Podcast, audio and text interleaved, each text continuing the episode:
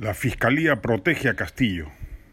Tiene razón la expresidenta del Tribunal Constitucional, Marianela Ledesma, cuando señala que de acuerdo a la Constitución, el presidente Castillo sí puede y debe ser investigado, no como ha interpretado facilistamente la fiscal de la Nación, Zoraida Ábalos, al abrir y clausurar de inmediato la investigación al primer mandatario, señalando que así lo prescribe el artículo 117 de la Carta Magna. Eso no dice el texto constitucional habla de la acusación, la que efectivamente no procede hasta que el gobernante culmine su mandato, pero sí se le puede investigar.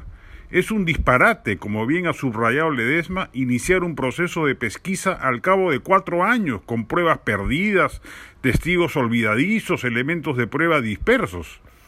Indicios hay más que suficientes para iniciar una investigación contratos públicos obtenidos luego de reuniones con el presidente Castillo en los cuartos clandestinos sin registro del pasaje Zarratea e injerencia indebida en los ascensos militares son los dos temas gruesos denunciados que han merecido la intervención del Ministerio Público, pero debe corregirse los alcances truncos que la fiscal de la Nación le ha dado al tema. Por supuesto, el impacto de esta investigación va más allá de los temas estrictamente judiciales porque por más que se le investigue a Castillo no se le podrá acusar.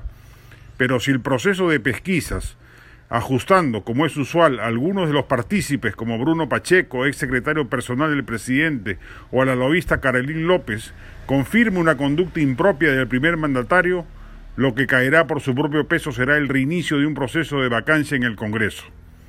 Y esta vez, de confirmarse las sospechas, será muy difícil que Castillo salga bien librado. Ya el propio César Acuña, líder de Alianza para el Progreso, ha anunciado que ante indicios de corrupción su partido no extenderá manto de protección alguno al inquilino de Palacio. Y suponemos que lo mismo ocurrirá con Acción Popular, con lo cual sumas hechas bastará para sacar a Castillo de Palacio. Por eso la importancia de que se le inicie una investigación al presidente.